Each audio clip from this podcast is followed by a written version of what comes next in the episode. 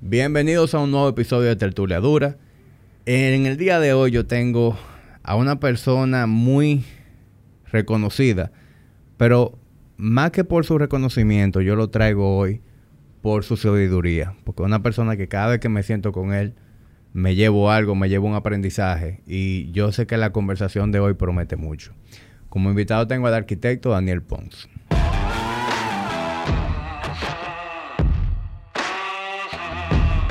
Distinguido Daniel Pons. La primera vez que yo te conocí, yo pensé, coño, este tipo tiene que ser guitarrista, bajista. Algo tiene que tener con ese flow de la chivita, se parece como el de Metallica, pero flaco. Yo sabía que era por ahí. Empezamos a entrenar, pasan los días y empiezan los clientes a hacerme así. ¿Tú no sabes quién es? Y yo no, ¿quién es? Loco, ese tigre es un verdugo. Ese tigre es de los mejores arquitectos de este país. Yo no, ¿cómo va a ser? Sí, sí, bú, bú, búscalo en Google. Búscalo, sale en Google. Me pongo a brechar y ahí le llegué. Le llegué, coño, que tenía un tigre duro entre mis manos. Tú sabes que el mejor cuento es el de Paola, ¿no? La que- que- No, como ese. que yo no sabía que tú eras Daniel Pons. Yo te estaba viendo, pero que Daniel, Daniel Pons, el Daniel Pons, que fue mi profesor. Y es que tú eras muy diferente cuando daba clase. Eh, bueno, eh, sí, un poquito, realmente. En estilo, en forma, en, en espíritu, yo era realmente otra persona. Sí. ¿Verdad? Sí, sí, un poquito. Bueno, Daniel, a quienes no saben, al igual que yo, que era un ignorante hasta hace unos meses, quién es Daniel Pons, déjame presentarte brevemente, ya la gente te va a conocer durante la conversación. A mí me gusta traer gente aquí que yo sé que van a dar una buena conversación. Y se estarán preguntando, ¿qué hace un arquitecto en tertuladura? Bueno, eh, la razón por la que tú estás aquí no es porque tú eres un arquitecto reconocido. Eh, obviamente yo reconozco eh, la calidad de tu trabajo, lo especial que tú eres en el área. Pero lo que a mí me hizo genuinamente querer tenerte aquí es tu forma de ser. Yo cada vez que converso contigo me llevo un aprendizaje. O sea, yo creo que tú como persona has- alcanzado un nivel que muchos quisiéramos tener ese nivel de, de, de intelectualidad, de sabiduría a tu edad. Y, y eso es lo que a mí más me interesa explorar en tu cabeza hoy. Tú sabías que cuando yo me invitaste, Ajá. yo dije, pero ¿de qué vamos a hablar? Porque yo siempre hablo de arquitectura. Esta es la primera vez que me invitan a un sitio a hablar que no es de arquitectura. Y quiero aprovechar para hacer un anuncio muy importante. Déjate la arquitectura. No, pero tú sabías que fui declarado increíblemente, te voy a mostrar algo que lo demuestra aquí. Es un logro importantísimo. Fui declarado como revelación del año en el Body Ignition. ¡Ey! Sofi, esta es mi cámara, ¿verdad? Ah, esta. Ahí está todo el equipo Líder, pero usted, está, De- vi- usted está viendo eso, vice. declarándome revelación del año en el Body Ignition. Increíble, pero yo le dije, por favor, no, no lo merezco. Calma, eh, por- no, no, no quiero eso. Sí, por favor, posa para las cámaras. No, mira, y, y- y se ve, se ve por la cara de todos que están genuinamente muy, sorprendidos. impresionado. Muy entonces impresionados. Eso no es. Todo el personal de Bellavista y todo, no tuvieron que consultarlo ni nada, porque ya es un, un nivel tan estratosférico que decidieron, mira, no consultaremos en el país, en todas las sucursales, y Pons es hijo pródigo y número uno. Líder, no, pero año. mira, te está duro. En Punta Cana no te conocen todavía en el gimnasio, porque en Punta Cana a ti todo el mundo te conoce. Pero en, en Body Ignition Punta Cana no te conocen, pero me, me dijeron que esa foto anda rodando ya en el gimnasio. Yo la voy a subir. Que- que la Esa foto nos la tomamos el lunes para traerte la vida de sorpresa. Gracias Ajá. al equipo, de verdad, que contribuyó conmigo para hacerte esta Ah, pequeña broma. Tú sabes Eh, que ese va a ser el póster de este capítulo. Mira, y, Ese va a ser el thumbnail. Y parte de lo que estamos hablando. Ah, mira, te traje algo de para celebrar eso. Te traje ese Tú sabes que yo lo estoy viendo desde ahorita. Yo dije, diablo, si Daniel para me trajo esa vaina a mí. Una caja de Pérez Carrillo en Cork. Los dos fumamos, sabemos que eso es mermelada pura que te estoy trayendo. Líder, ahí. mire, usted oficialmente el mejor invitado que ha venido a Tertulia Dura. Yo lo siento, todo lo que han venido hasta aquí. Superar esto va a ser muy difícil. Eh, viejo, tú sabes que Pérez Carrillo es uno de mis cigarros favoritos. Yo lo sé, yo averigüé. Ah. Claro, y el Encore, supe que tú lo fumaste en el 2018, 2019 y ese es el Encore 2018. Tú sabes que yo estoy viendo la caja ahí, pero como no, tú viniste de, una comida con unos Se regalaron. yo dije, mierda, el, tigre lo pusieron a valer en, sus, en su comida, pero no, el, que vale aquí soy yo. Mira. gracias, mi hermano. Un, honor agradable. Señores, eso es todo por hoy. Nos vemos en un próximo ya se acabó. capítulo de Tertulia Dura. Mira, y parte, parte de esa foto es esa foto es muy importante porque esa foto apenas tengo tres meses con ustedes. Y esa foto te habla mucho de la cercanía, de la familiaridad, de la conexión. Yo creo mucho en conectar con la gente.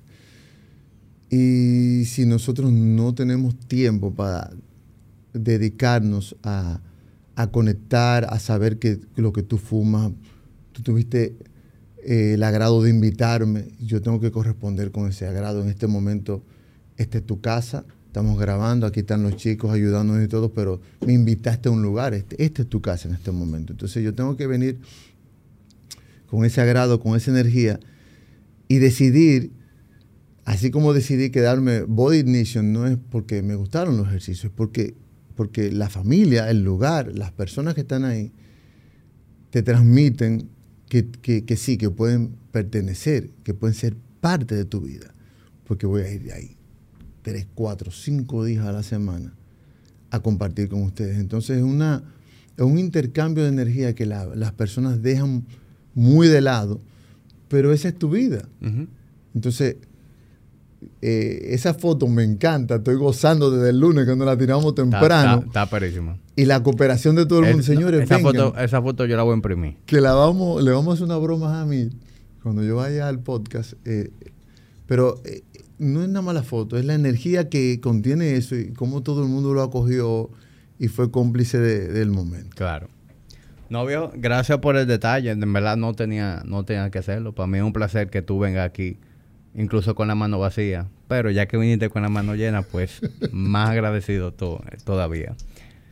Eh, tú sabes que eso que tú me dices de, de, la conexión, de cómo tú te has sentido, yo creo que eso es el diferenciador que nosotros podemos marcar en lo que nosotros hacemos. Eh, gimnasio, cualquiera con, un par de, de, de pesos puede montar un gimnasio pueden tener equipos más nuevos, más modernos que los míos. Incluso a donde va el fitness es hacia la, inteligencia artificial, a que tú hagas todo en tu casa, en un espejo que, que te está dando un mirroring hacia atrás de cómo hacer ejercicio. Es decir, ahí es donde vamos caminando. Mira, mira cómo tú conoces lo que es Peloton. Mira cómo el Peloton en la pandemia explotó. Pero mira cómo Peloton eh, se seguirá vendiendo, pero no sigue eh, con el mismo ritmo que tenía durante la pandemia y la mayoría de la gente que compra un pelotón lo tiene en su casa para colgar ropa. Porque el fitness se trata de relaciones. Yo eso lo tengo muy claro. La vida se trata de relaciones. Y, y lamentablemente tendemos a todo lo que es rutina eh, convertirlo en más rutina todavía. O sea, sí, como, me baño, voy al gimnasio, trabajo, hago esto. Todo se convierte en una estandarización. Nosotros, querramos o no, somos hijos del establishment. Gringolandia, eh, esa sombrilla de estandarizar cosas nos llega a nosotros. Y, viene en nuestra nuestro modo vivendis, o sea, nos estandarizan todos, todo, absolutamente todo. Entonces, si tú no eh, lees bien y enfocas bien y sabes que cada cosa que haces en tu día no es un estándar, bañarte no es un estándar, ir al gimnasio no es un estándar, comer no es un estándar, ese es parte de, ese muchísimo tiempo de tu vida. Entonces, cada cosa no puede estar estandarizada. Cada cosa tiene que ser especial, obligatoriamente, aunque sea rutina. La rutina es el 95% de tu vida. si tú no logras que cada una de esas cosas sea tenga un sentido, un valor, no es que va a ser mágica, no es que va a ser especial, no es que cada cosa va a ser única, pero tiene que tener una personalización, una apropiación tuya. Cuando voy a, tu gimnasio y te veo y conecto contigo, primero vine aquí a Bellavista y hay una serie de cosas que yo voy evaluando. Cuando decidí hacer yoga, duré tres meses buscando un lugar donde hacer yoga. Yo no voy a hacer yoga cerrado, yo no voy a hacer yoga trancado en un, estudio con aire acondicionado. Déjame hablar con el, con el yogi, déjame hablar con quién va a ser mi gurú, quién, quién, quién, quién me va a mostrar ese camino nuevo. Cada cosa que tú haces tiene que tener obligatoriamente un sentido específico guiado por, por, ti mismo. No puede estar estandarizado. Tenemos la super sombrilla de la estandarización y de la rutina encima de nosotros. Entonces, ¿cómo nos vamos saliendo? Y ustedes, muchas veces tú no te das cuenta porque estás inmerso, ustedes son una familia. Y yo soy muy de percibir energía, muy, tal vez mi mayor habilidad es captar muy rápido una persona. Y de que llegué allá y, evalué todo y al segundo día tú me dijiste, eh, vamos a ir viendo este medio. No, no, mes no, yo me quedo aquí. Y tal vez parecía extemporáneo, pero no, es que ya lo había decidido realmente. Y me quedo en la familia. Le llegué, le llegué. eh, sí, viejo, como gimnasio yo apuesto a, a que la experiencia del cliente, el cliente se lleve tres cosas, que yo creo que es lo que va a hacer que cada quien no tan solo se sienta bien y se quede, sino que veas resultado en el tiempo. Cada vez que tú vayas a Body Ignition, tú tienes que crear relaciones, divertirte y ver resultados. Si tú tienes esas tres cosas, tu fitness journey ya está hecho. Porque tú tienes todo lo que tú necesitas para, para que eso sea consistente. Que, ustedes me han quitado. O sea, yo siempre he sido muy disciplinado y he hecho ejercicio solo y muy independiente, pero desde que entré allá me siento mucho más relajado con todo, con, lo, con las metas, con los resultados, con la alimentación, con todo. O sea, me siento mucho más... Eh, claro, tú sabes, estamos logrando metas chulísimas, pero independientemente de eso, como yo me siento, me siento muy, muy confiado y muy relajado. No, no siento nada, nada de estrés. Eso es importantísimo. Eso quiere decir que tú te sientes en buena mano. Eso es porque cuando la, ansiedad que uno a veces siente cuando te medio un proceso es porque hay algo que tú estás haciendo que tú no estás 100% seguro de, que eso es. Entonces, tú tienes como que una ansiedad que, que, no se va. Y eh, mira, en estos, después de la pandemia, la pandemia me tomó en un punto interesante de saber eh, o sea, ya yo tenía 10 años eh, valorando mucho mi tiempo, es lo que yo más valoro. Trabajo mucho, le cumplo a todo el mundo, pero mi tiempo, cuando la pandemia llega, que saca a todo el mundo de los gimnasios, eh, pero me agarra un momento muy tranquilo, donde ya yo sabía lo que es el timing, lo que es la cosa, lo que no apresurar los tiempos de nada esas cosas. Entonces te lleva a un punto donde tú ya tienes que cambiar tu forma de entrenamiento. Y cuando termina y cuando sale todo, ya, ya no, era el mismo, ya no llevaba la misma disciplina. Entonces eh, llegué a un punto de reconocer necesitar ayuda. Yo ahora mismo no puedo solo. Entonces parte del crecimiento, tú siempre saber en qué momento tú estás débil. Hay momentos en que tú puedes estar empoderado, fuerte, tú enfrentarte a cualquier cosa. Entonces en ese momento digo, yo necesito ayuda. Y llegar allá y tocar la puerta fue básico, porque ya todo se estaba convirtiendo en una, en una carga. Eh, el entrenamiento para mí es energía, no es exhibición, narcisismo. Siempre hay un poquito de que tú te quieres ver bien y tú quieres estar en forma y todas esas cosas.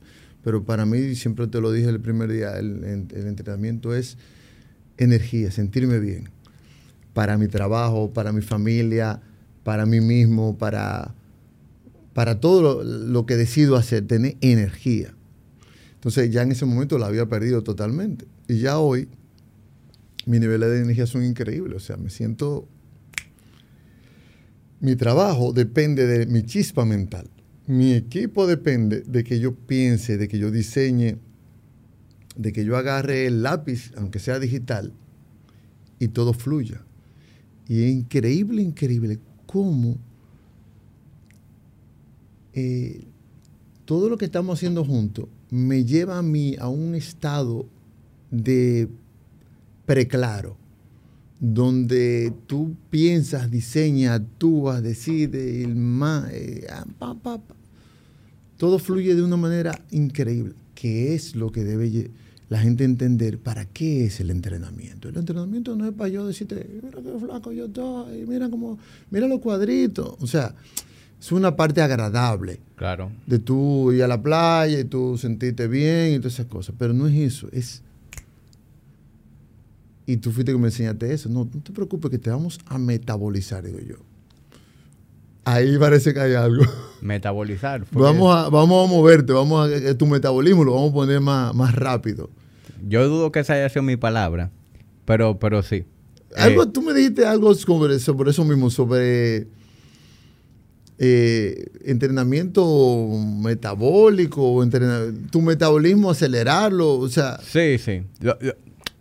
Obviamente seguro era algo en esa línea, pero eso no es una palabra como que yo uso, de que vamos a acelerarte el metabolismo. No, no eso, sino eh, como metabolizar, algo así fue, que fue lo que me... ¿Qué, es lo que yo siento ahora mismo? Claro, y, y eso que tú estás sintiendo, es precisamente lo que yo busco con, con individuos como tú, porque si tú me miras a mí, yo quiero ir para pa, la categoría Master de CrossFit el año que viene, tu entrenamiento se viera muy diferente. Y a lo mejor le puedes entrenar, tú no te sintieras así, por el contrario, tú necesitaras que necesitas dormir un nap. O sea, todo depende de, de qué tú quieres sacarle a tu entrenamiento. Y ahí es donde mucha gente se equivoca. Porque la gente, eh, sobre todo con esto que se ha puesto de moda de los dispositivos, de un Apple Watch y vainita, la gente entrena cayéndole atrás a quemar X cantidad de calorías, eh, o, me dice con, con, un pan a ver quién quemó más. Y eso no debe ser la intención detrás de una rutina. No se trata del quemar, queme calorías. Lo primero es que esos dispositivos no son eh, precisos. Y lo segundo es que no se trata de la caloría que tú quemas en el momento, sino en cuál es el efecto la dosis que tiene ese, entrenamiento a nivel de lo que pasa hormonalmente. Tú sabes, no, no únicamente calorías que quemadas en el momento, sino qué pasa con tu nivel de, testosterona luego de esa sesión de entrenamiento. ¿Qué pasa con tu nivel de azúcar en sangre luego de esa sesión de entrenamiento? ¿Qué pasa con tu hormona de crecimiento? Es decir, todo eso. Entonces, cada vez que tú vas al gimnasio, eh, debe haber una intención clara detrás de lo que estamos haciendo. Y fíjate que hay días donde tú vas y a lo mejor entrenamos pesado. Eh, es un entrenamiento un poquito más de resistencia controlada, eh, para fines de hipertrofia, de bodybuilding. Y hay otro día donde tú vas y estamos haciendo un trabajo aeróbico, que yo te tengo con el cronómetro, midiendo los tiempos por ronda. La intención detrás de ese día es otra. Pero cada vez que tú terminas de entrenar, a lo mejor tú te sientes sofocado, eh, ves un poquito de agua, pasan un par de minutos y ya tú sientes que puedes seguir con tu día. Y que tú puedes agarrar el lápiz y diseñar. Pero eso es porque estamos haciendo lo que tú deberías hacer. Porque yo pudiera diseñar una loquera que tú te tienes que tirar en el piso dos horas con ese sistema nervioso frito. Que tú no piensas, ya tú no sirves para diseñar eh, más nunca eh, durante el día. y yo el otro día te comenté que cuando llegué eh, y hablamos de porcentaje y de, y de, libras y cosas, pero solamente como una forma de análisis. Fíjate que desde el tiempo que tenemos trabajando juntos no hemos hecho dos evaluaciones. O sea, yo no ando detrás de evaluaciones, ni de peso, ni de nada. Yo ando detrás. Yo ahora mismo ando detrás de dos cosas. Ambas, una es energía. Y la otra es bien, bien extraña, que es difícil de hablar de ella, que es ralentizar el tiempo. La vejez. No. Eso no me preocupa. A mí me encantan a mí. Me encantan las la arruguitas, toda esa cosa que un palpo se me está cayendo un ching y mis hijas me dicen, papá, ya tienes que operarte eso, ponte más cabello. No, no te han dicho que, que haga tu viajecito a, a Turquía. No, no, yo, no, no, yo esas cosas no le pongo. me parece que lo que hay que envejecer con elegancia. Son, son sabes que yo, yo, yo pienso igual. Yo pienso igual. Ralentizar el tiempo es vivir el día más despacio, aunque tú hagas muchas cosas. Ralentizar el tiempo es sentir que el día no se te pasa. A veces tú te levantas y tú llega un momento, "Mm, me acabo de acostar. pa, me le-". Entonces, En automático. eh, sí, el día es corto, el día es extremadamente corto. Entonces, yo tengo como dos o tres años y es un concepto que solamente se lo he comentado a una o dos personas y ahora tú me, me traes aquí y yo lo A- estoy diciendo un- adelante, a van que a decir un- que un- el Pon está fundiendo durísimo, ralentizando el tiempo del hombre. Muy ápero ese concepto, donde tú y, y muchas cosas de las que yo he aprendido es de personas que tienen más experiencia que yo. Me he, me he aprendido a alimentarme de, de personas que tienen mucho más bagaje y, y investigar, ver, leer, probar. Tú eliges cualquier actividad de tu día. Por ejemplo, mi actividad preferida es la ducha. Y yo me, me cepillo en la ducha pero me cepillo a una velocidad impresionantemente lenta. Y tomo una ducha extremadamente lenta, ¿Fría o caliente? ambas. Viene caliente, extremo caliente, y tú mismo te sometes a un pequeño momento desagradable de totalmente fría. Y te mantienes en control total de tu respiración completa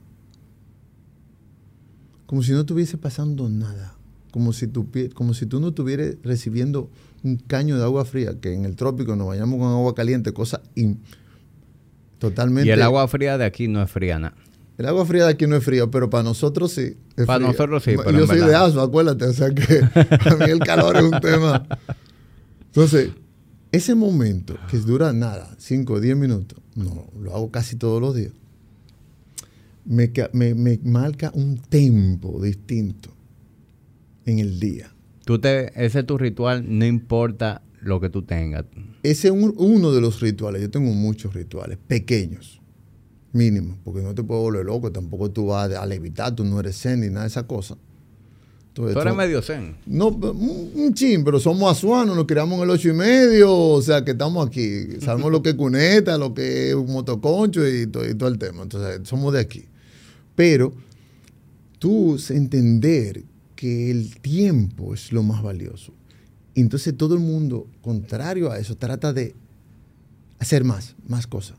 Como dicen los españoles, a toda pastilla, vamos a hacer. No, no, no, espérate, vamos a hacer menos cosas donde vivamos más esas cosas que estamos haciendo.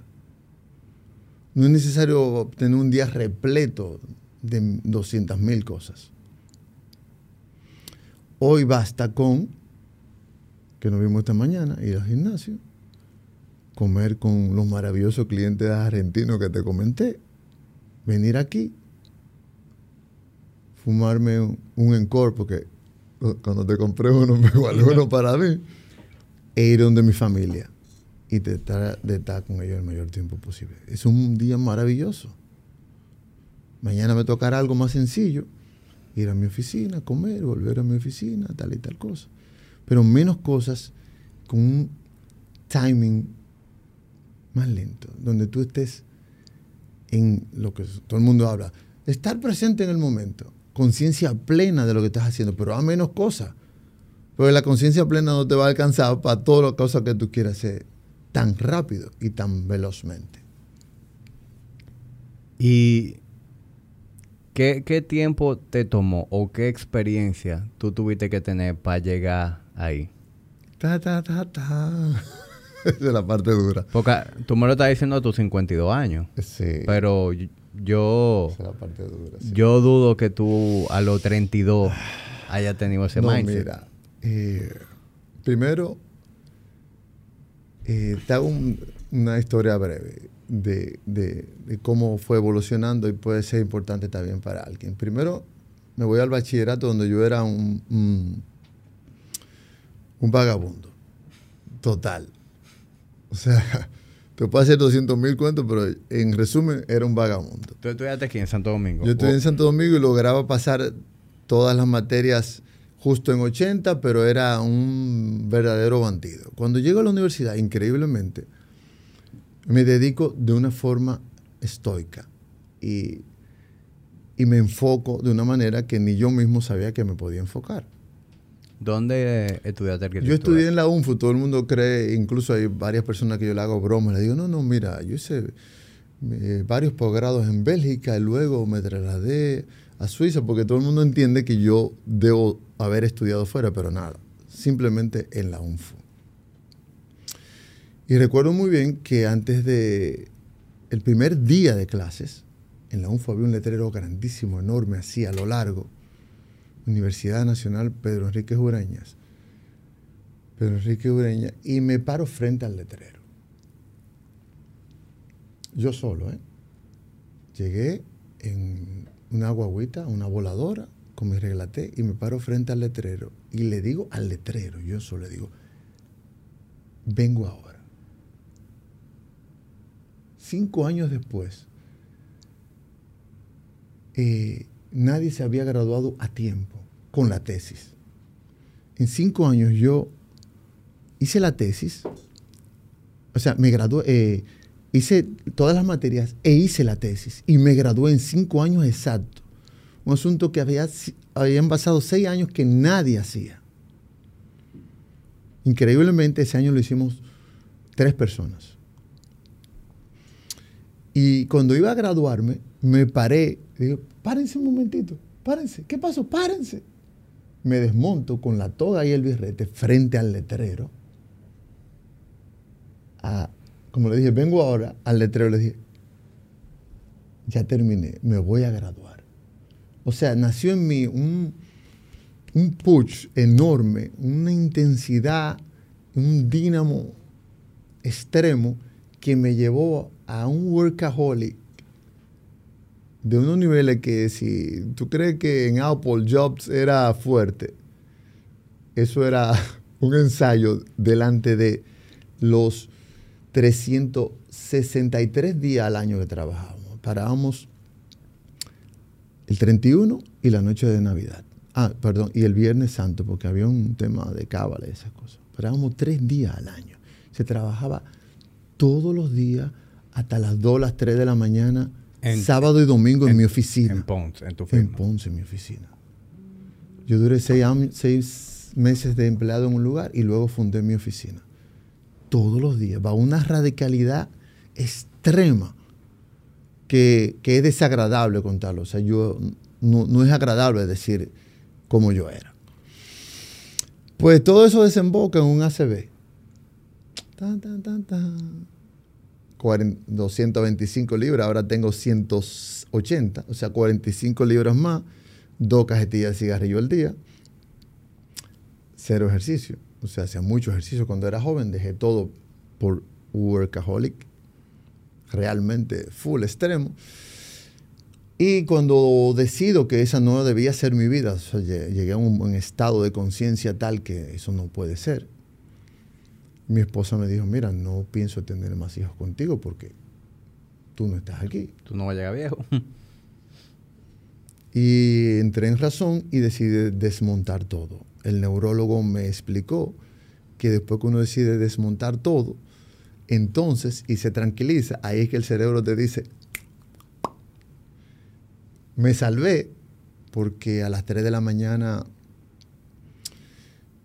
digamos... Eh, tú dices el neurólogo. El neurólogo me dijo al día siguiente. Ah, porque yo entendía el neurólogo. El neurólogo, podemos hablar de eso otro día. es un punto complicado. El, el neurólogo me dijo, te puede considerar dichoso. Y entonces... Entonces, perdón que te interrumpa tu línea de tiempo. El ACB te da después de que tú decides bajarle un cambio. Sí, porque un año de, montar el monstruo de compañía que yo tenía duró un año. Cuando tú tienes una compañía muy grande, eso es una locura. tú tienes un viaje de millones que te deben, un viaje de millones por cobrar. compra aquí, compra allá, no te preocupes, está todo bien, pero el dinero nunca está en tu cuenta, completo. Te deben mucho dinero y tú debes mucho dinero. Tú eres gigante y tú te lo crees, pero... Y, tú no puedes parar la maquinaria esa bola de nieve, porque yo decidí parar la bola de nieve. eso no es lo que yo quiero hacer. Eso no, no es eso.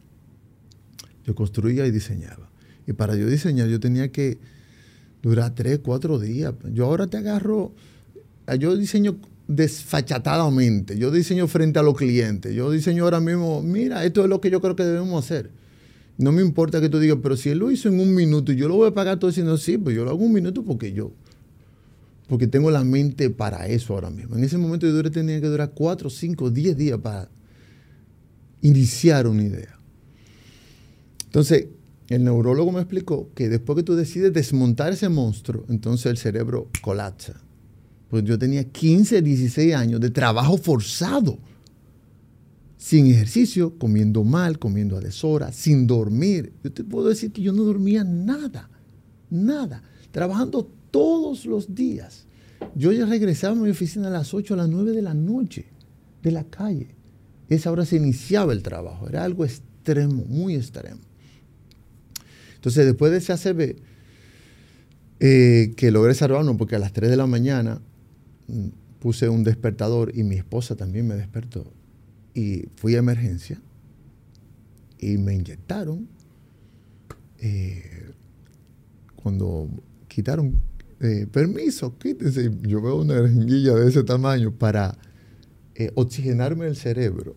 Y digo, bueno, aquí hay problemas aprendí la lección. ¿Por qué? Porque me encontré, el neurólogo me dio una charla y me dijo, nadie escucha lo que yo te voy a decir, ojalá tú lo hagas. Luego me encontré eh, al Francisco Melo, que es directivo de la Asociación La Nacional. En ese momento yo estaba, había diseñado y estaba construyendo la Nacional y otras 16 obras en construcción. Imagínate la carga de trabajo. Y Melo, a quien adoro, me lo encontré en la Gran Fumada. Le había mandado una caja de puros hacía poco. Le di un abrazo como si fuese mi papá. Le dije, te quiero mucho. Le digo, no me canso de hablar de ti porque tú me cambiaste la vida. Dice, señor, en 15 minutos, yo tenía 15 años de trabajo forzado y ese señor me dedicó 15 minutos. Mira, Pons, siéntate aquí yo te voy a explicar cómo es la vida.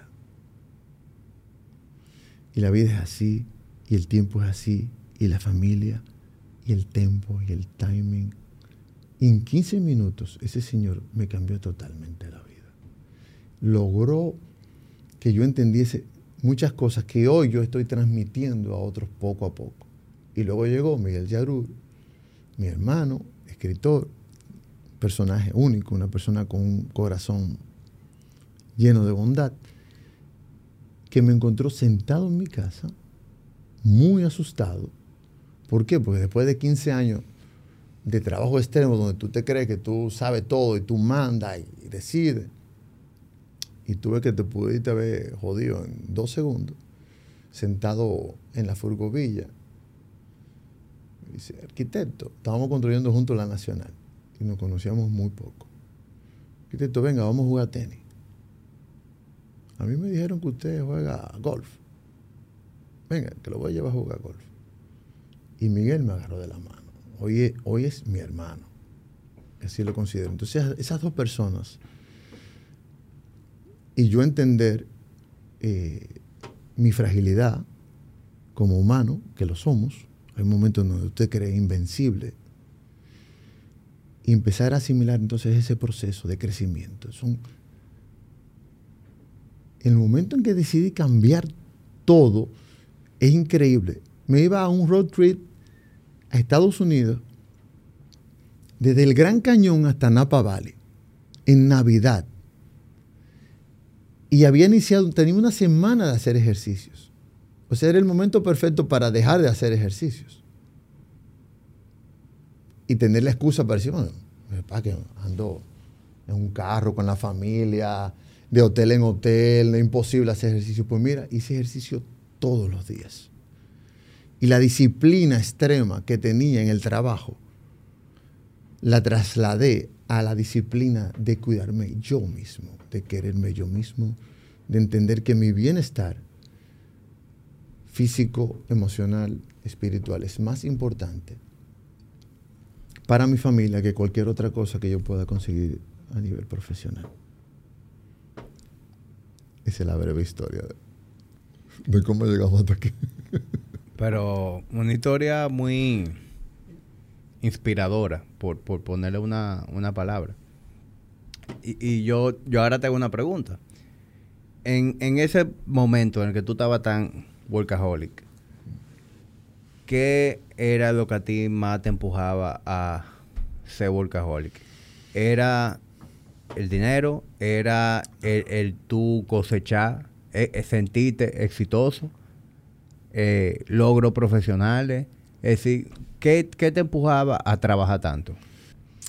Si tú supieras que algo que yo he tenido muy claro, y son conceptos que arrastro desde muy joven, eh, número uno, siempre me he sentido privilegiado con muy poco. Cuando iba a la universidad en voladora, con una regla T, con este tamaño, con 6.2, con una, metido en un, carro público apiñado, decía, señor, nosotros somos príncipes. todo el pero ¿de qué habla este hombre? Claro, yo soy un príncipe porque no tengo que trabajar, porque mi padre y mi madre me dan el sustento mínimo básico para yo estudiar arquitectura. Soy un príncipe. Entonces siempre he tenido muy claro que el dinero no tiene importancia. Entonces yo era workaholic y nunca, ni hoy, ni nunca he trabajado por dinero. El dinero llega solo por el esfuerzo. Y de las cosas que yo trato de transmitirle a mis estudiantes y a todo el que está cerca de mí, nunca pienses en dinero. Entonces, workaholic era por el hacer, por el sentir que estoy haciendo. O sea, cuando yo estaba haciendo mi tesis, yo decía, yo no, puedo perder tiempo haciendo algo que no se puede usar. Déjame ver si hago una tesis sobre el malecón y algún día ese proyecto se puede hacer. Hacer cosas. Yo tengo que ver las cosas materializadas.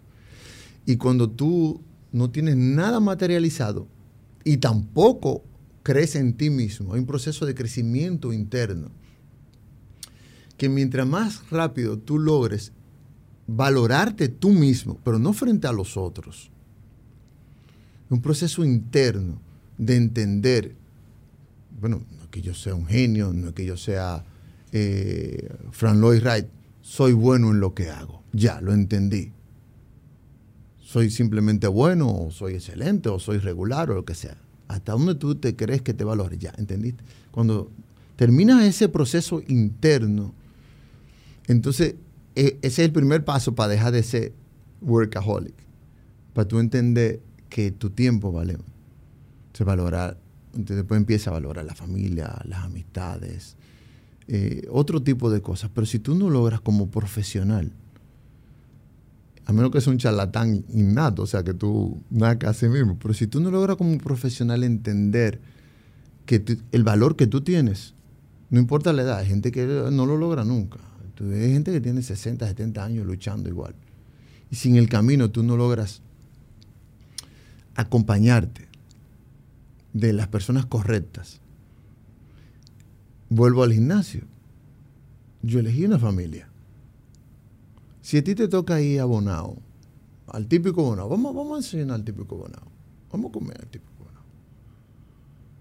Tú ahí con dos horas, una hora y pico con una gente en un carro. O sea, tú no quieres que esa persona sea desagradable, ¿no? Tú quieres tener una buena conversación, reírte un poco. Tú no quieres que la persona llegue allá y diga, se me angusta duro. Estamos hablando de un simple viaje al típico Bonao. Qué malos son esos guavos, el típico Bonao. Qué caro, cuánta gente había ahí. Un pequeño viaje. Imagínate tú, las personas que tú eliges para el viaje de tu vida. ¿Eh? Entonces, el proceso de dejar que el trabajo es lo más importante tiene que ver mucho con autorrealización personal. Nunca pensar en el dinero. es una tontería. es hacer. El hacer te va a llevar a, a otros estadios distintos. Y luego ir acompañándote, elegir bien, bien, bien, muy bien y decantar muy bien quien te acompaña. Y luego de que tú decidiste bajarle un 2, tú dices, no, Un ya. 5. No fue, un- fue un 5 que le Fue un bajaste. 5 que le bajamos. ¿Qué, qué, qué, qué cambio tú hiciste? O, sea, ¿O cómo fue ese proceso? Porque tú me estás diciendo que tú tenías 16 obras, tenías muchísimo personal, me imagino que tuviste que Ya, deshacerte ya cuando de, me de- dio el ACB, ya había bajado, ya había desmontado la compañía. Ok. Me- en ese momento me ofre- tenía un trabajo gigante que me estaban ofreciendo.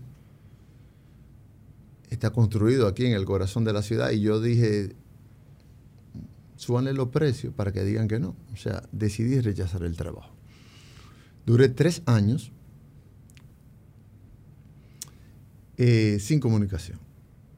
Si alguien quería hablar conmigo, tenía que hablar conmigo por correo. Te quitaste.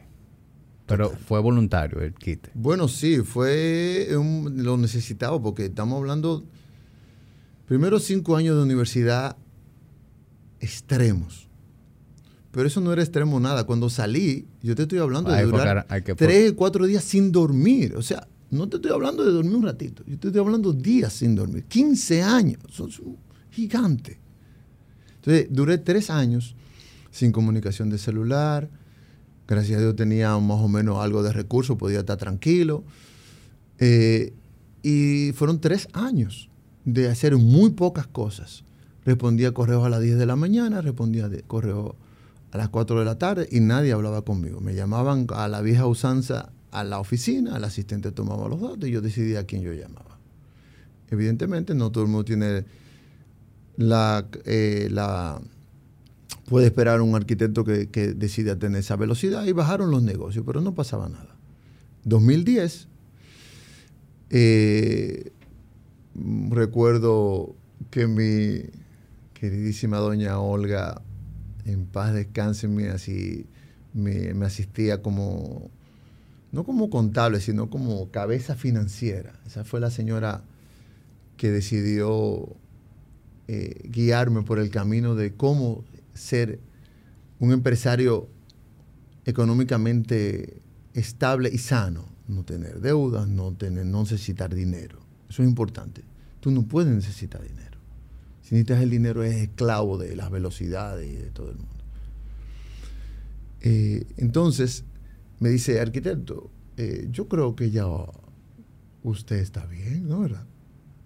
Yo sí, me siento, me siento muy bien. Y está jugando golf todos los días. Uh, sí, estoy jugando golf diario. Increíble. ya yo estaba tirando 78, 77, 82. yo, muy bien, qué bueno. Entonces yo creo que ya es hora de trabajar. Y yo, sí, yo sé, ya es hora de trabajar. Y tú eres la marca, así mismo me dijo. La gente no quiere, la gente quiere hablar contigo. Entonces, va, ok, vamos arriba, ya me siento muy bien. Pero aprendí a salir de otra manera. Para yo jugar golf, yo jugaba escondido. Para yo salir, yo salía, yo, yo entendía que la gente tenía que saber que yo estaba trabajando. No. La gente tiene que saber que yo estoy tranquilo, pensando y diseñando. Yo no tengo que estar metido en un cubículo. Yo tengo un hashtag muy bueno que es Any place is an office. Yo puedo estar en cualquier sitio. Yo ando pensando. Yo juego ajedrez, juego golf, voy al gimnasio, bajo a la zona colonial a fumarme un puro y a jugar ajedrez junto con el puro también. O estoy en un restaurante, o estoy meditando. La meditación, una herramienta poderosísima, increíblemente importante. Entonces, tengo tiempo para pensar. Entonces cambié todo, todo, todo el proceso. Pero, pero si tú lo ves ahora y mucha gente se acerca a mí, ¿y cómo es el asunto? ¿Y cómo es que se hace? Y yo, bueno, mira, si tú tienes un tiempo y el podcast, yo creo que eh, si tiene algo de valor es eso, es poder transmitir a la gente, o sea, una persona que ya vivió una situación de, dif- de- de- totalmente de una amalgama de un extremo al otro y con una intención de trabajo que, que importante. Hoy yo soy más productivo, intelectual y económicamente, que cuando trabajaba más. Porque aprendí que mi equipo y mi personal es mi familia también. Y así los trato. Y así, y así ellos lo sienten. Y así yo delego en ellos. Y así ellos sienten que su responsabilidad o su posible error también es mi responsabilidad y mi posible error. Entonces es impresionante cómo yo puedo tener tiempo para mí, primero, para poder estar bien y para poder tener tiempo para dedicárselo a mi familia, a mis hijos, a mis padres. Cómo puedo ser más productivo económicamente y cómo puedo quedarle mejor a los clientes y cómo puedo diseñar mejor. ¿Cómo puede pasar todo eso junto? Pues muchos años y muchas situaciones y muchos ajustes que hay que hacer. Tú eres el tercer invitado consecutivo que, me habla sobre la importancia de la meditación. La meditación es, ¿cómo te explico? Mira, hay tantas cosas que todos sabemos, pero no entendemos la dimensión hasta que la usamos. El yoga para mí, antes de practicarlo, era, yoga, eso se ve chulo, cuando tú entras a ese mundo eh, y, la sensación de bienestar continuo, que es otra cosa que hay que procurar. Nosotros procuramos el bienestar instantáneo. A mí me gusta el bienestar instantáneo. Yo estaba ahora mismo en Turo bebiéndome unos tragos, una carnita, la cosa, y me dieron un amaro nonino. No, no era ese que yo pedí, pero está bien, ven, dámelo. Ese es el placer instantáneo. Muy bueno. Eso se traduce a las redes, a la sensación de ver, de buscar, de hacer todas esas cosas que son buenas, dosificadas. Pero hay un bienestar, no placer, hay un bienestar continuo que es mayor, que es más importante, que te lo da el sosiego, la tranquilidad. No es que nos estamos convirtiendo en viejos, es que estamos viendo las cosas en otro tiempo. Entonces, el yoga que es una cosa, y la meditación, que es otra, te lleva a conectarte con tu cuerpo de otra manera, totalmente distinta. Y yo tengo meditación guiada hace seis años. No he llegado, a veces logro desprenderme y meditar yo solo, pero eso es otro, otro estadio. Pero tú yo, yo inicio a meditar. E iniciando a meditar, en el primer minuto, 30 segundos, yo, ya yo, la mitad de mi, cuerpo no existe. O sea, ya yo, las extremidades inferiores ya no, yo no las siento. Al minuto, minuto y medio, si, y si no estoy ansioso, si medito en un estado sereno, yo me o sea, el cuerpo se desaparece instantáneo. Esa, esa sensación cuando tú estás ahí consciente, tú no estás durmiendo, tú estás consciente totalmente.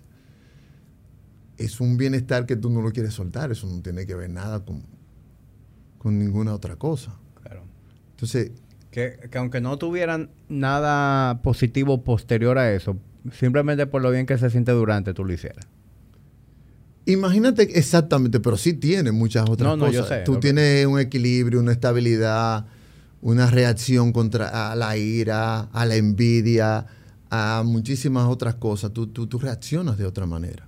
Pero imagínate que no tuviese ningún otro efecto posterior. Esa sensación de que tú tienes en ese momento. Incluso yo lo he experimentado muy poco, pero ya yo logro eh, enviar energía a, partes de mi cuerpo.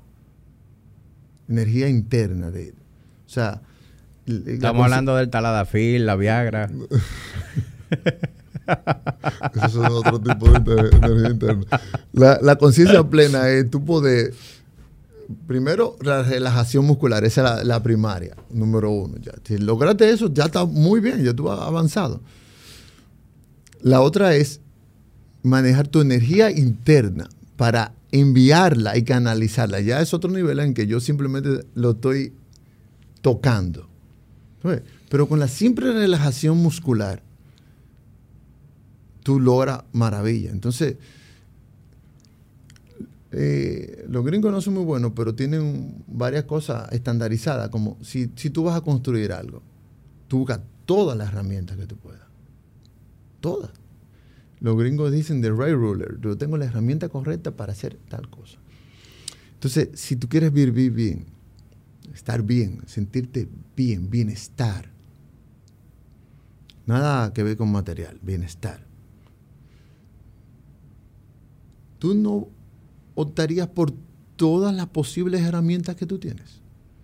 Entrenamiento, alimentación, sueño, yoga, meditación, amistades, qué consumo de alcohol, qué hago, qué esto, pasatiempos, qué, con quién me reúno, con quién hablo, qué pienso, qué hago, dónde estoy, cuáles son mis espacios. Todas. En vez de tú coger los recursos económicos para comprarte un Porsche y, andar tonteando por ahí y, exhibiendo cosas, consigue las herramientas correctas para el bienestar correcto, que no tiene nada que ver con el bienestar material. Muy, muy acertado eso. Busca todas las herramientas que tú puedas. Y, yo, yo puedo pecar de ser workaholic a veces. Pero al mismo tiempo, yo, yo, a mí siempre me ha gustado pasar mucho tiempo entre viejos. Eh, yo de chiquito me sentaba a hablar, era con mi papá, con mis tíos. Me encantaba estar comiendo boca entre viejos. Y por eso me he relacionado siempre con mucha gente mayor a mí. Muchos de mis amigos me llevan 10 años. Es decir, yo, yo estoy acostumbrado a estar entre gente mayores y observo. Y digamos que yo tengo un grado de, digamos que de, una visión diferente a la de la mayoría de la gente de mi edad, gracias a eso. Por ejemplo, a mí me encanta trabajar, yo soy muy trabajador. Pero al mismo tiempo, yo reconozco esas cosas. Lo importante de no es nada más trabajar y dinero, sino calidad de vida. ¿Y qué calidad de vida? Calidad de vida no es nada más tener dinero en el banco y un carro bonito y apartamento chulo y viajar. Calidad de vida es yo poder darle un, beso a, mi hija y jugar con ella todos los días antes de irme para el gimnasio. Calidad de vida es yo llegar a mi casa, comer y jugar con la niña. Y yo llegar en la noche y poder ponerla yo en la cuna y bañarla yo. Eso es calidad de vida. Calidad de vida es que el sábado yo puedo coger un break, montarme mi motor y salir a rututear por ahí. Aunque yo llegue y cuando llegue en la tarde trabajo un par de horas, ¿entiendes? Es como que ese balance.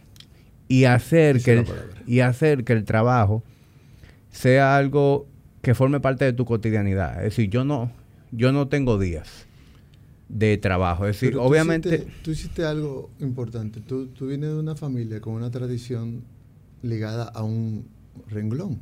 Sí. Entonces ya tú haber roto con esa tradición e iniciar un renglón nuevo. Y ser un workaholic extremo es malo. Pero en la etapa en que tú lo... O sea, tú hay que, hay que tirar para adelante. Yo soy una persona, y a todo el mundo le digo, mira, hay, hay, que meter eh, empuje. Pero eh, con balance. Tú dijiste la palabra clave. Yo nunca tuve balance. El balance lo he adquirido. Yo, era una cosa desbocada totalmente. Entonces, la decisión tú, tú, de entrada, tú no pusiste el dinero como prioridad, tú pusiste tu pasión. Sí, sí, eso es. Sí, sí, eso es importantísimo. Desde que tú me lo dijiste, ¿eh? y vuelvo a lo mismo, yo evalúo muy rápido. Tú pusiste, el negocio familiar es este, entonces la gente se comporta todo el mundo como borreguitos pero ahí el camino es fácil.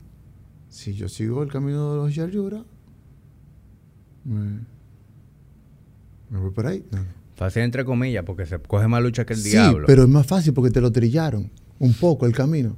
Ellos tienen que fajarse a trabajar y hacerlo, pero ya tú tienes un camino trillado. Tú decidiste trillar un camino tú solo, que es mucho más difícil. Sí, entonces, sí, de entrada, ya tú tienes un, un, paso que tal vez tú no has evaluado correctamente Y tú reunirte y verte con personas mayores, haber iniciado este podcast y, y manejar la empresa como tú la estás manejando, tú tienes una serie de cosas importantísimas que tú mismo no sabes el, el valor que tienen y, y, lo que tú estás haciendo y cómo tú te vas nutriendo. Tú lo vas a ir sintiendo poco a poco. Sintiendo el qué. Tú lo vas a ir sintiendo de, de, que, entrada, uh -huh. pero estás está haciendo muchas cosas de valor y, y, de, y de, importancia. ¿Tú ves? Bueno, y que tú me lo digas ya me, me hace sentir no, mejor porque la que, verdad que no, no, no te voy a decir que yo me siento perdido, yo no me siento perdido, pero uno a veces se cuestiona como esto es, por aquí es. No, no, no le gusta saber que uno, incluso, y vuelvo a, a las personas que me han ayudado, y, y, yo, y yo poder simplemente eh, transmitir algo que haya vivido, que haya pensado o que alguien me haya enseñado y transmitírselo a esa persona, de eso se trata. Cuando doy clases, ¿cuánto le pagan a un profesor? Nada, pero yo adoro dar clases. Y yo ya no se me hace más difícil, pero sacaba siempre tiempo para ir de universidad en universidad. Lo más importante que puede ser un ser humano es transmitir sus conocimientos. Nada más importante que eso. La humanidad se basa la transmisión de conocimiento. Cuando una persona llega a un punto X de madurez, dice, pero ¿dónde está? ¿Cómo voy a, a transmitir todo esto que yo he visto, he vivido y he pensado. Yo no soy muy viejo, pero en 52 años, como he logrado nutrirme, me faltó Fran Ortega, un arquitecto importantísimo, que agarró mi ego y le dio 200 martillazos y lo metió en una gaveta. ¿Cómo ¿Sabes que los arquitectos... ¿Cómo fue eso? Eso es importante. Cuando ya tú empiezas a crecer y las obras y se están construyendo, y, oh, increíble, van a hacer eso. Sabía que Frank Gehry, que diseñó el Guggenheim Bilbao, cuando lo empezaron a construir, en una entrevista le dicen, ¿y qué va? Dice él, cuando lo empezaron a construir, yo dije, Dios mío, no puede ser que van a construir esto. No, no me lo creo. eh, Frank Gehry. Entonces, cuando tú empiezas a ver tus obras, y tú empiezas a ver que su trabajo se reconoce. Hay un momento en que tú empiezas a tomar voz de locutor. Mira, yo creo que la arquitectura dominicana, el rumbo, te, hay un ego que tú todavía no sabes manejar. Entonces, Fran, que Fran me lleva unos añitos y trabajamos mucho tiempo juntos, hemos viajado juntos, fuimos dos veces a Bulgaria, imagínate, a trabajar. Eh, un día fuimos a Miami, el otro día fuimos por aquí, para allá. Fran me nutrió de muchas cosas que son importantes. Me ayudó a criar mis hijos, porque sus hijos son mayores y yo lo consultaba a él. Parte de tu saber yo tengo que preguntar, yo tengo que ir donde los que saben más que yo, porque ya vivieron, porque ya vieron. Personas que tienen 70 años, 60 años que no saben, no aprendieron nada. Tú tienes que saber identificar a, dónde, a la fuente donde vas. Y en una ocasión le digo a Fran, yo quiero que mis hijos, estamos hablando de los hijos, yo, ¿cuánto yo? Que quiero que mi hijo sea un hombre de bien, honesto, que sepa entender los valores y apreciar a los demás. Pons, mira, eso ellos lo van a copiar de ti. Ya con el simple hecho que tú quieras transmitirle esos valores, ellos lo van a copiar de ti. Enséñale a tus hijos a ser personas alegres. Tú eres una persona alegre que sonríe que siempre está con chispa. Enséñale a tus hijos a ser felices. Olvídate de todo lo demás. Entonces me fue tanto interactuar con él, fui aprendiendo tanto sobre lo, lo, el valor real de nuestro servicio. Cuando tú me encargas un proyecto, es tu proyecto, no es mi proyecto. Yo estoy diseñando para ti. Y llegué al punto que en mi oficina puse una cajita de pegada a la pared, sin fondo. Y había un letrero, deposite su ego aquí. Y abajo había una pieza como que el ego era tan fuerte que rompió y cayó abajo. Uh -huh. Y estaba en la entrada. Cuando los clientes entraban, veían esa. Cuando los empleados entraban a mi oficina, veían un letrero que decía, deposite su ego aquí. Entonces, eso no lo aprendí solo lo aprendí de Fran. La bondad y el manejo del tiempo y la no aprehensión al dinero que ya tenía sembrada, la terminé de aprender con Miguel Yarul. La escala real del tiempo y del valor de la familia y de cómo enfrentar las cosas y del valor de tu palabra, lo aprendí de Francisco Melo. Y son tres personas que te menciono, de probablemente muchas otras más, que tú vas pellizcando. Clac, clac, clac. Déjame tomar esta de fulano. y, y armo al Daniel Pons, que día a día quisiera como ser humano. Eso no termina nunca, ese crecimiento. Dressler dice, hazte eterno aprendiz. Siempre. Entonces, tú nunca puedes dejar de aprender. Siempre tienes que mantenerte de quién te nutres, de quién te rodeas, quién te acompaña en el viaje diario de tu vida. Después de aquí vamos a beber romo, mínimo, porque mira, esto está, esto está durísimo, esta vaina. No, no, eh, esto ha llegado a una profundidad. Yo no pensé que no, no, no, no íbamos a ir por esta línea tan... que me encanta. Me encanta hablar de esto y yo creo que tú estás diciendo una serie de cosas muy poderosas. Sobre todo para quienes somos más jóvenes. Porque tú sabes lo que pasa. La mayoría de la gente de mi edad, o más jóvenes que yo, tú sabes cómo pensamos realmente.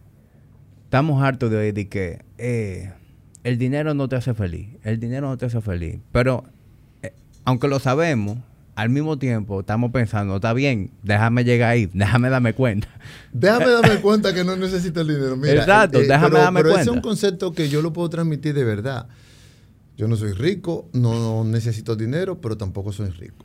Ese es pero es un concepto que yo siempre lo tuve. O sea, no lo puedo vender hoy porque medianamente estoy acomodado, porque, porque puedo pagar mis cuentas, porque no debo un centavo. No, no, un concepto que yo siempre he tenido. Lo practiqué desde joven. Se lo transmití a mi sobrino, que es como si fuese mi hijo, José Iván Aybar Pons, que es, lo senté, lo puse en mi oficina. Tú tienes que aprender que tu trabajo es lo que te representa. No pienses en dinero. Hay una, hay una idea, mi trabajo cuesta y nadie le puede poner valor a mi trabajo, pero no es, mi trabajo va primero que la valorización del costo. Mi esfuerzo es lo que me va a llevar a producir la cantidad de dinero que, que yo quiera. Claro. No que te cobro. Y yo valgo tanto. Y espérate por aquí. No, no, no, no, no. Además, todo el mundo se cree hoy merecedor instantáneo. Porque sí, porque yo soy especial, porque me lo dijeron 200 mil veces, porque en la película yo veo que todo el mundo es exitoso. Todos vamos a ser exitosos. Porque hoy en día todo el mundo le dan una medalla de reconocimiento. Porque todo el mundo es bueno, porque sí. Y entonces hay mucha frustración. entonces, todos los jóvenes están metalizados de una manera incorrecta y no vas a llegar a mierda, vas a llegar poniendo el dinero primero. A nada. Porque todo el que está ya en la oposición que ha vivido, te huele. Instantáneo. No. Permiso. Él se quiere hacer. Venga acá. Póngase aquí. Te llega instantáneo el dinero con tu trabajo, con tu esfuerzo. Pero no es sentado. Si tú me dices a mí que si yo hubiese tomado nuevamente los 15 años de trabajo forzado. Sí, de otra manera. Haciendo ejercicio, cuidándome, sin fumar, pero igual. Tal vez durmiendo un chismá y siendo más eficiente, pero en ese momento yo no tenía la herramienta que yo tengo hoy para manejarme, pero hubiese dejado el forro igualito, la espalda. Cuando yo doy clase, yo trato de imprimirle y por eso dejé de dar clase, porque la garra se perdió, se perdió la esencia. No hay no hay pasión. Yo digo a los estudiantes, cuando ustedes salgan, ¿ustedes saben cómo ustedes se van a encontrar allá afuera? Con moi. Y yo no te voy a empujar. Y yo no te voy a, a meter el pie para que tú te caigas. Y yo no voy a hablar mal de ti. Ahora, cuando te pongan en un carril a competir al lado mío y denle el banderazo de salida, prepárate a correr. Porque yo voy a correr más rápido que tú. Pero no por dinero, por hacer, por pasión, por sentir. Entonces es muy difícil que la generación actual entienda que el dinero, y volvemos al mismo concepto, ah, que no se necesita. De verdad, no, nadie ha logrado nunca que el dinero o su situación social o su posición social le dé tranquilidad ni amor, amor, ¿eh? Palabra poderosa, o alegría, o bienestar, o tranquilidad, nada. La carencia total del dinero es muy mala. Sí, pero, la, verdad es que no es, la riqueza no es necesaria. Sí, sí. De, hecho, yo me tiré un TED Talk hace unos años que ah, eh, el expositor hablaba sobre eso, sobre cómo después de cierto nivel de ingreso, eh, más dinero no te hace feliz. Ya. ya. Después de que tú tienes tu cierta seguridad económica, tu, agua tu techo, tu aire en 18, tu arroz con habichuela, más dinero no es un diferenciador. Ya, tu vino, tu agua, tu puro tu amigo, no hay ningún diferenciador, no hay nada. Si tú te quieres volver loco y con, un yate y, llenarlo de mujeres en el Mediterráneo y comprar champaña para todo el mundo. de que, que el diablo, bueno, está bien, pero eso no es. O sea, el dinero no es un diferenciador. La falta de dinero es una preocupación constante. Llega un punto donde tú simplemente produzcas y haz cosas que te gustan. Esa pasión seguro, mira, eso no es un cliché, eso no es un cliché. La pasión, la entrega total en tu trabajo y la dedicación con amor, con, con gusto, te va a producir dinero. Seguro, porque tú vas a ser distinto a todos los demás. Seguro. 100%.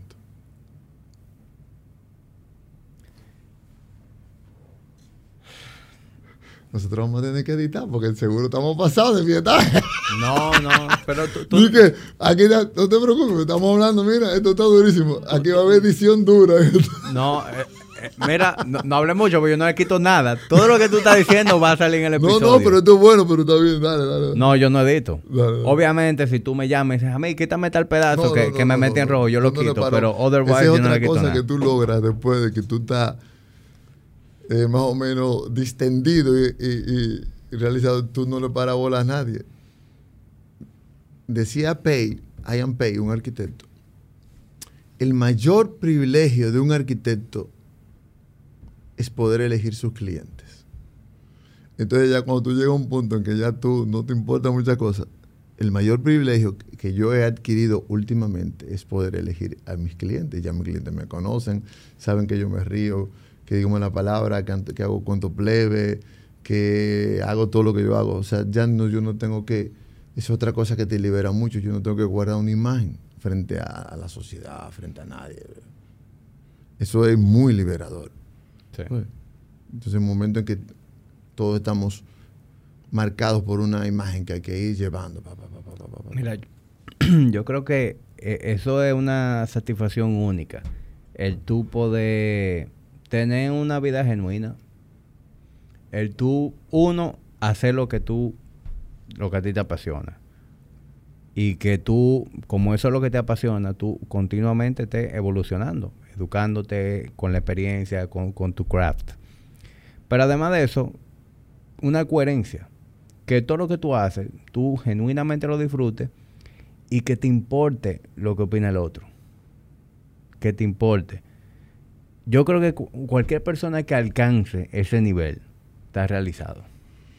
Y mira, y hay como un alter ego que uno debe manejar desde temprano. No es desdoblarte, pero sí entender que tú no eres. Yo no soy el arquitecto Pons. Yo soy Daniel. Y la responsabilidad y el nivel de entrega, mira, si yo te digo a ti, el 19 de septiembre a las 3 de la tarde. Eso está listo, eso está listo. Eso es escrito. Tu nivel de responsabilidad es una cosa. El arquitecto Ponza, ya en Ponza, arquitecto. Pero ese no soy yo. Como persona. Ese es mi nivel de responsabilidad. No significa que yo reí, echa un chiste. Entonces, está todo tan estereotipado y tú tienes que salirte de eso. La mayoría de los artistas lo logran. Eh, tú, un artista puede ir vestido como le dé su gana a un sitio. Ay, Dios mío, pero es fulanito de tal. Entonces, tú no, no puedes caer en, lo- en los estereotipos. Mi responsabilidad, mi nivel de entrega en el trabajo no tiene que ver necesariamente con, con la forma como, que yo me comporto como persona. Mientras más rápido tú desdobles esas dos cosas,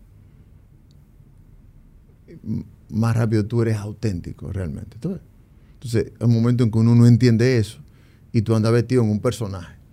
¿Tú ves? ¿Cuánto? Espérate. Yo, anda, yo compraba, yo andaba vestido en unos trajes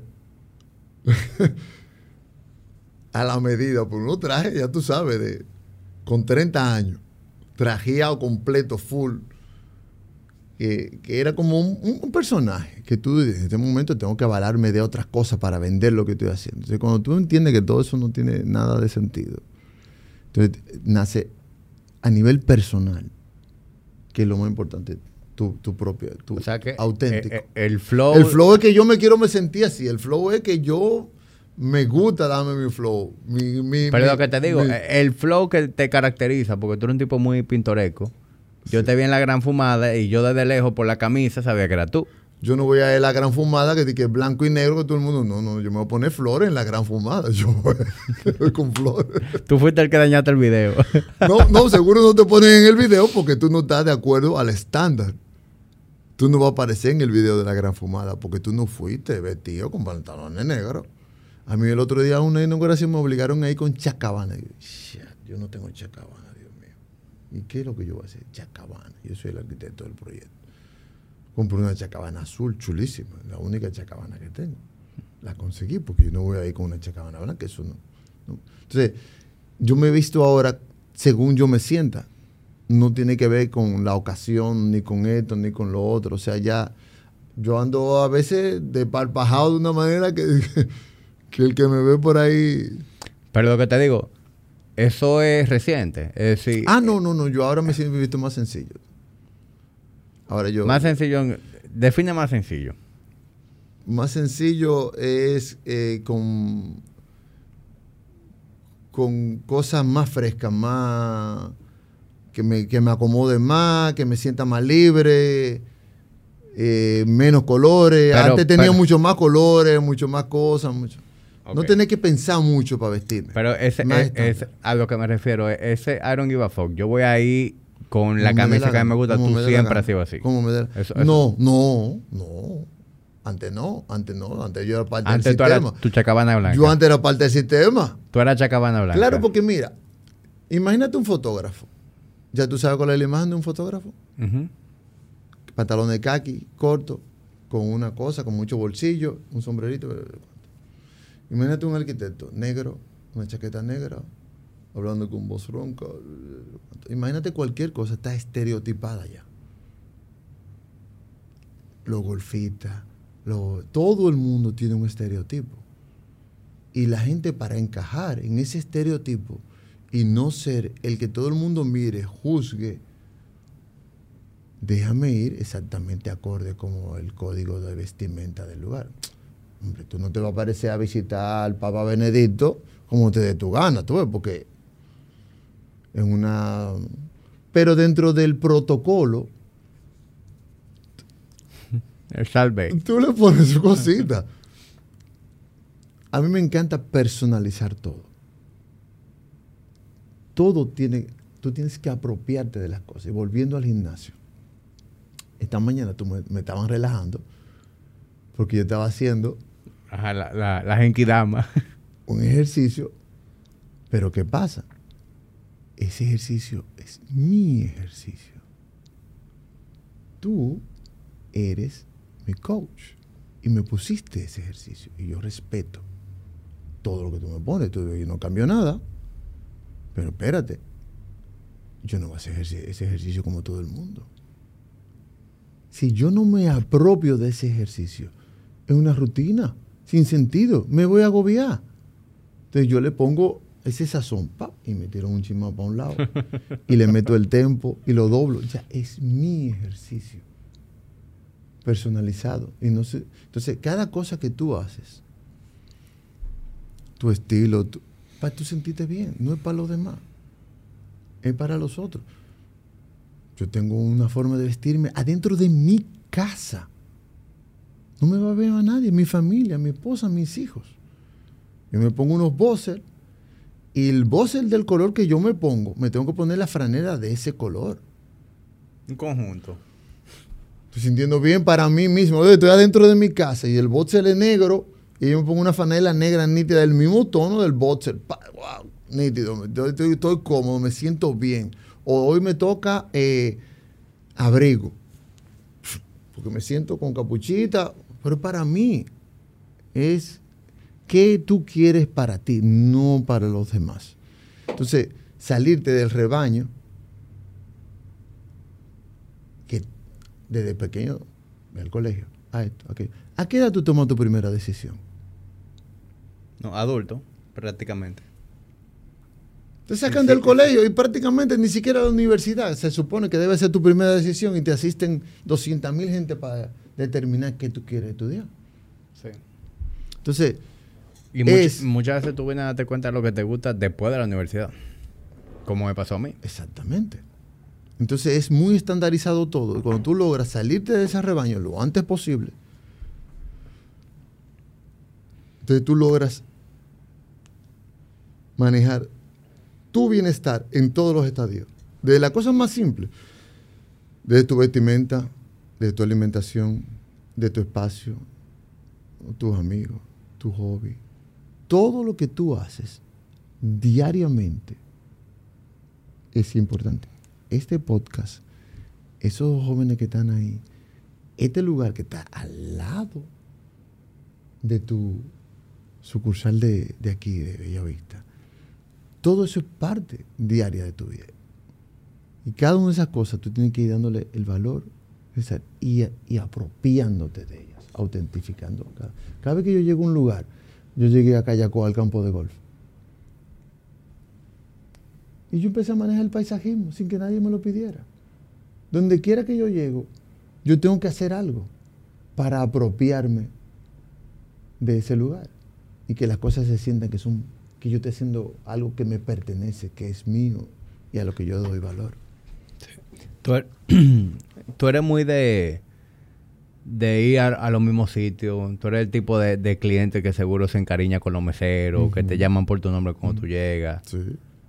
Yo soy así también. Como que yo, yo no soy una gente de, de probar un restaurante diferente los fines de semana, sino que yo voy a los mismos sitios, donde yo me siento bien, donde conozco a lo mejor a los dueños, y si no conozco a los dueños, conozco al, al personal que está ahí. Me apropio rápido, pero sí soy así. O sea, puedo eh, asumir un lugar rápidamente, pero me gusta más. Y, si ya tú conoces un, lugar y te gusta, hay que probar cosas distintas, pero, pero no, no hay que estar volviéndose loco. Claro, hay que estar dando pata voladora todos los fines de semana. La gente, una de las cosas que no ayuda mucho es el eh, FOMO, lo, lo acuñaron hace poco eso no existía. No sé ¿Qué, era el FOMO antes? El FOMO siempre existía. No, yo sé, pero ¿cómo le llama? ¿Cómo no, no, no, no, no. eso no, estaba acuñado. Fear of missing out. Eso siempre ha existido. La gente, ¿sabes hacía adelante? Llegaba a Café Atlántico. Señorín, ¿qué estará neón? Coño, pero Café Atlántico está durísimo, está lleno de gente, está todo nítido, pero vamos a ver qué está neón. A ver qué. No había nada de tecnología. Tú te movías de un sitio donde tú estabas muy bien, porque probablemente hay otro sitio que esté mejor. Eso siempre ha, pasado, pero ahora, con ese aparatito transmitiéndote cosas. Eso es peor. Es una locura. Porque tú estás en un lugar y tú. ¿ah? Pero no necesariamente lo que tú estás viendo ahí es real. volvemos a, a sentir. Yo subo las redes, pero yo nunca subo nada que yo no haya sentido realmente. Ahorita yo voy a subir la foto. Pero esa foto tiene una historia chulísima, porque tiene cuatro días guardada. O sea, para mí es importante, es chulísimo, tiene una historia detrás. No es una actuación, no es, Dios mío, qué bien lo estamos pasando aquí. Entonces, la sensación de que está pasando algo mejor te lleva a tú no quedarte en un restaurante que te guste. A mí me gusta tal restaurante. Yo voy a Times ahí en la zona colonial, el restaurante vegetariano. Buenísimo. Poca gente va ahí. Cuando tú dices, tráeme esos raviolis de remolacha. Es una cosa que no tiene madre. Entonces yo voy ahí a comerme los ravioles de remolacha con una copa de albariño. Yo puedo ir 200 veces y llego, y ya saben, si voy al gallego, pulpo a la brasa con tal cosa. Ya ellos saben que eso es lo que yo voy a comer. No, es que no vaya a variar, pero no me estoy perdiendo nada. La sensación de que hay un mundo maravilloso del que yo me estoy perdiendo no me deja reposar, disfrutar tranquilamente. En el gallego hay un árbol maravilloso afuera. Tú pides comida y prende un puro y te sientas ahí, tú estás en uno de los mejores lugares del país. O cualquier otro mejor lugar que tú puedas visitar en, Donde te sientas bien. en cualquier país del mundo. Entonces son muchas cosas. Es un, es un balance de, de tiempo, acompañamiento, pausa. ¿Tú sabes cómo se va a llamar este episodio? Aprendiendo a vivir. Decía Mercedes Sosa que no existe una escuela que enseñe a vivir. Y a nosotros ninguno nos ayudan a aprender a vivir. No. No, nadie. Ni Si, siquiera, si, si no se cruzan este tipo de cosas en tu No, camino, tú, tú no si- le llegas. ni siquiera nos ayudan a, entender, a a educar a nuestros hijos. Tú sabes lo que es educar un ser humano. Y tú educas solamente basado en lo que te enseñó tu papá y tu mamá. ¿Sabes lo que yo hice? Yo cogí un curso. Ah, o sea, yo tengo que... Estos muchachos están creciendo, pero ya están más grandes. Déjame buscar una persona. ¿Quién es la que sabe de esto? Ah, tal venga. Deme un curso. ¿Cómo que se crean los muchachos? Mira, no te preocupes que nosotros tenemos una terapia aquí con los papás. Sin haber problemas, sin ningún... Antes de que mis hijos crecieran, yo cogí un curso. ¿Y dónde está el curso que nos enseña a vivir? Bueno, no. Tú tienes que nutrirte de lo que ya vivieron. Y eso fue lo que yo aprendí. Y eso fue lo que hice. Poco a poco ir cogiendo. Y me gusta el título, aprendiendo a vivir. No hay no le dan educación sexual a los muchachos todavía correctamente en la escuela. Imagínate dónde es que está. Ahora hay mucho wellness, mucha eh, coaching, mucha. Tú vas al coaching y- o tú ves una cosa de coaching y la tipa tú dices, pero esa muchacha necesita que la ayuden. Ella necesita un coach. Ella necesita un coaching. Para tú cochear, tú tienes que haber vivido, pero tienes que haber vivido intenso, resumido, exprimido, Sí. masticado, vi- No, sufrido. no, la, ma- la mayoría se leyeron varios libros de coaching y hoy son coaches. Vamos a hablar, vamos a hablar de que hay que estar presente en el momento. Ay, tú sabes cómo es eso. Sí, y, y es como en la universidad. ¿Quiénes fueron los mejores profesores? O por lo menos a mí, los profesores que más me han impactado, los profesores que tenían una experiencia real. Claro, claro. Porque cualquiera agarra un libro y viene a vomitarte lo que está en el libro. Claro. Pero el que tiene vivencia pura es el que verdaderamente te, te llega. Y obviamente un- uno conecta, porque tú quieres saber. Si tú me estás hablando de un tema, yo quiero saber qué has hecho tú. Eso es lo que a ti te da autoridad ante mí. Que haber vivido, pero haber vivido realmente. Y, y- y- y si podemos pensar en algo que nos ayuda a cerrar esto, son uno, lo que tú acabas de decir, de, de eh, cómo aprender a vivir, o sea, un, un aprendizaje constante. Y la, y la segunda, ligada directamente, es aprendiz y maestro. Siempre. Aprendiz para tomar y maestro para transmitir. No para creerte gran cosa, sino para decir, mira, aprendí esto de alguien que vivió más que yo y yo quiero compartirlo contigo. Toma, mira, qué importante. Y eso, es chulísimo porque mucha gente se acerca a mí.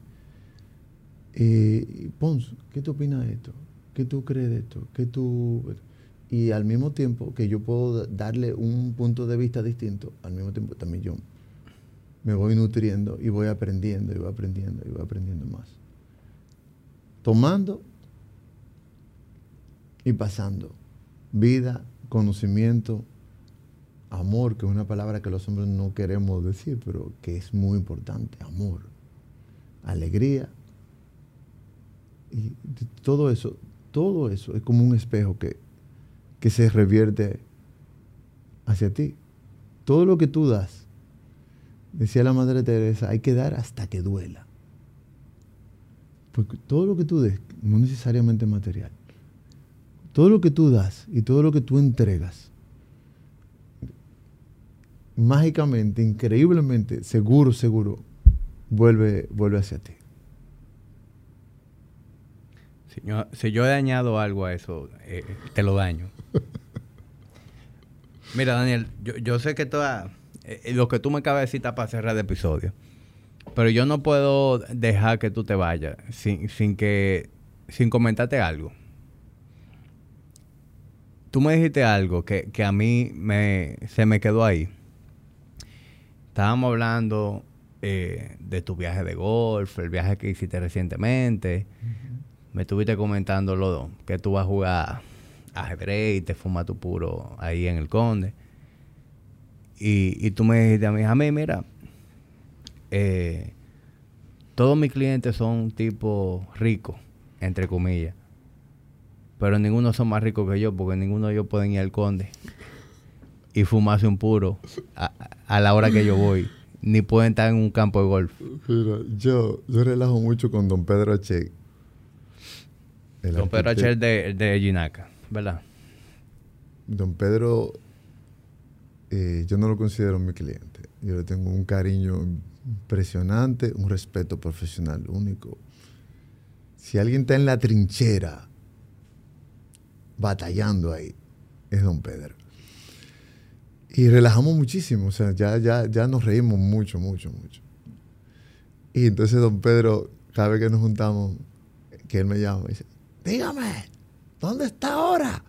está fumando, está jugando golf. Entonces yo para relajarlo, es mentira, don Pedro, increíble, ya logré trabajar solamente miércoles y jueves.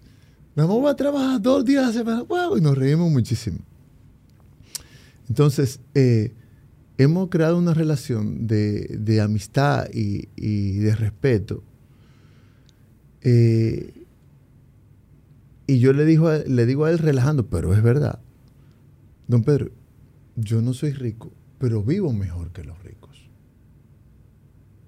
Porque tengo el tiempo que necesito para dedicarlo y compartirlo con las personas que yo quiero.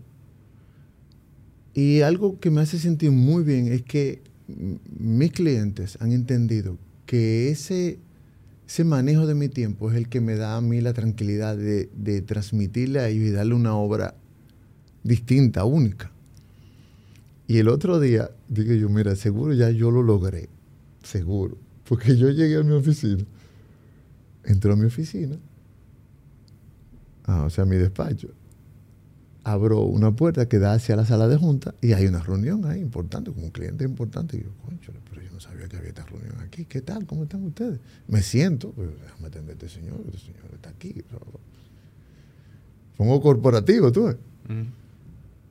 Pasan 10 minutos y el, cliente me dice, Ponce, ¿qué tú haces aquí? Esto es una reunión técnica. Vete a fumar por ahí porque tú me tienes que hacer otro proyecto. Vete. No, no, no, no, yo no te quiero aquí. O sea, el cliente me está echando de mi oficina para que yo me vaya tranquilamente. A fundir. A fundir. Digo yo, tú ves, no estamos entendiendo el valor de la del momento creativo, de la chispa mental, de esa eh, preclaridad que tú puedes tener por el bienestar que tú mismo te has procurado poco a poco. Y ese señor decirme eso, para mí no hay mayor halago que eso. O sea, por favor, no estés aquí, en la sala de juntas de tu compañía. Vete, vete de aquí. Nosotros nos quedamos con esta parte técnica para que tú puedas pensar y diseñar. Entonces, eso para mí parece sencillo, pero es un gran logro. ¿Por qué? Porque está valorando mi trabajo en la verdadera dimensión. Entonces, mucha gente tiene mucho dinero y sigue estar atrapado en esa rueda interminable de... Y mucha gente a la que yo le trabajo no logró hacer amistades en el camino, no logró conectar con su familia o su familia lo abandonó. Por producir dinero, por seguir trabajando, por... Entonces, ¿de qué te vale a ti tener 60, 70 años? Y tener todo el dinero del mundo. ¿Con, quién tú te vas a beber un trago? ¿Con quién tú te vas a fumar lo puro? ¿Con quién tú vas a compartir? ¿Con quién tú te vas a reír? A carcajadas, así que tú te caigas al piso riéndote así. ¡ah! Nosotros hicimos escándalo ahora en Turo, que sí, suerte que yo creo que ya se habían ido. Eh, pero riéndonos a carcajadas, con clientes, con amigos. Porque esa, esa es la vida. Tú no haces nada con, con recursos ilimitados si tú no tienes con quién conectar, con quién tú compartir. Entonces yo me considero más rico y más privilegiado que los que tienen dinero, sin tenerlo. Y, y súmale a eso, súmale a eso algo muy importante y que tú has desarrollado, la capacidad física de disfrutar de eso. Porque ¿qué pasa también? Mucha gente llega a los 70, tienen la familia, tienen el tiempo, tienen el dinero, tienen todo, pero, pero ya no tienen la condición física para hacerlo. Y no se, puede, no se puede, empezar tarde, tiene que empezar lo antes posible. Y mira, yo he llevado mucha gente a hacer ejercicio. Me siento muy bien porque he llevado gente a yoga, he llevado gente a meditar, o sea, a, a que logren hacerlo. Y he llevado mucha gente a que se alimente mejor y he llevado mucha gente a que haga, a que entrene. Eso es importantísimo. Sin agobiar, porque tampoco es un ministerio. Señores, no se coman esto. No, porque el, que tiene ese busca el agua. Eh, ya. Tú agarras a la persona en el momento correcto. Entonces, cuando tú le dices a una persona, tú quieres un estado de bienestar constante. ¿Cómo es eso? ¿De qué se trata eso? Donde tú te sientas bien constantemente. Entonces, por ahí tú arrancas. Entonces, tiene que tener la energía tiene que tener todo para entonces, después de armarte todos estos muñecos, tener también la capacidad física, no arrastrar tu cuerpo. Es un concepto que yo mismo me vendo. Las personas andan arrastrando los cuerpos. No, mi cuerpo lleva mi alma, mi espíritu. Yo no tengo que estar arrastrando estas piezas. ¿Entiendes? Que para mí eso debe ser lo más pero del mundo. O sea, tú cosechar, ¿verdad? Llegar el momento en el que tú puedas vivir de tu cosecha. Pero coño, vivir, no andar en una silla de ruedas. Ni gateando, ni arrastrándote. Verdaderamente tú tener la plenitud de disfrutar de eso. O sea, para mí eso es vital. y cuando a mí me dicen, a mí me tratan de usted, me matan cada vez que me dicen usted.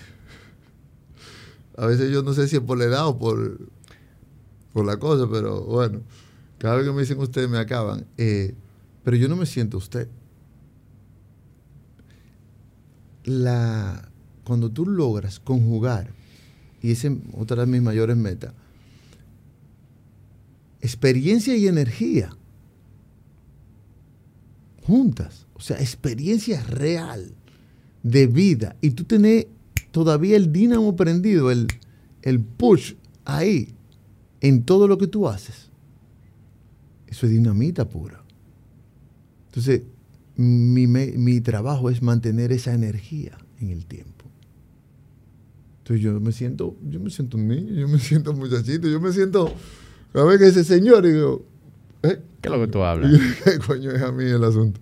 O sea, de verdad, eh, yo me, eh, ¿cómo es lo de Will Smith? Best, best day of my life, que él no lo logró hacer. Pues yo me siento en la mejor forma de mi vida entera. ¿Por qué? Porque por la energía, por cómo me siento, por cómo entreno, por cómo duermo, porque, por, por cómo hago todas mis, actividades, cómo llevo todo. yo estoy a los 52 años. Eso es mucho decir. Yo estoy en el mejor momento de mi vida. Y tú dirás, cuando tú tengas 30, de coño, qué bueno que el tipo está diciendo eso. Eh, bueno, Daniel, yo te voy a decir algo. Eh, esta conversación ha superado por mucho eh, la expectativa que yo tenía. Yo sabía que íbamos a, tripear muchísimo, que iba a aprender, porque siempre que yo hablo contigo me llevo algo, pero eh, ha superado por creces lo, que yo pensaba que, iba a ser. Y a mí personalmente tú me has dado una cátedra de, de cómo viví. Y definitivamente toda la gente que está viendo esto, que está escuchando esto, yo creo que se tienen que sentir igual. Así que hermano, gracias por, por, gracias por eso, gracias por mi cigarro. Gracias a ti y yo espero que prontamente eh, en el portal de Body Ignition eh, repliquen la imagen que voy a subir en breves momentos sobre mi clasificación como revelación. de verdad, un abrazo. Daniel, gracias, por invitarme. De verdad que sí. Eh, que se repita. Que se repita. gracias, gracias. Y tú sabes qué? Eh, yo quiero eh, en, mi, en mi bucket list, y, y, ni le voy a poner bucket list porque bucket list es antes de morirte. Pronto, muy pronto, yo necesito hacer mi, una cabina. De hecho, yo estoy aquí ya negociando con Julio para alquilar un espacio y construir eso. Yo quiero hacer una cabina donde yo pueda fumar. Porque tú te imaginas esto con un cigarro. Cállate, que yo pensé cuando venía, digo, yo, yo ando aquí con un precisamente yo me voy a fumar eh, un Ese, es un encore. Claro, un encore. Pues detrás de un encore, pero de aquí yo salgo a... ¡Pan! Y digo, mira, si uno pudiera... Porque como viene con un par de tragos y cosas, digo, traguito, un vinito y... Hazte una cabina que podamos fumar. Sí, no, de verdad, yo lo quiero hacer. Yo lo quiero hacer.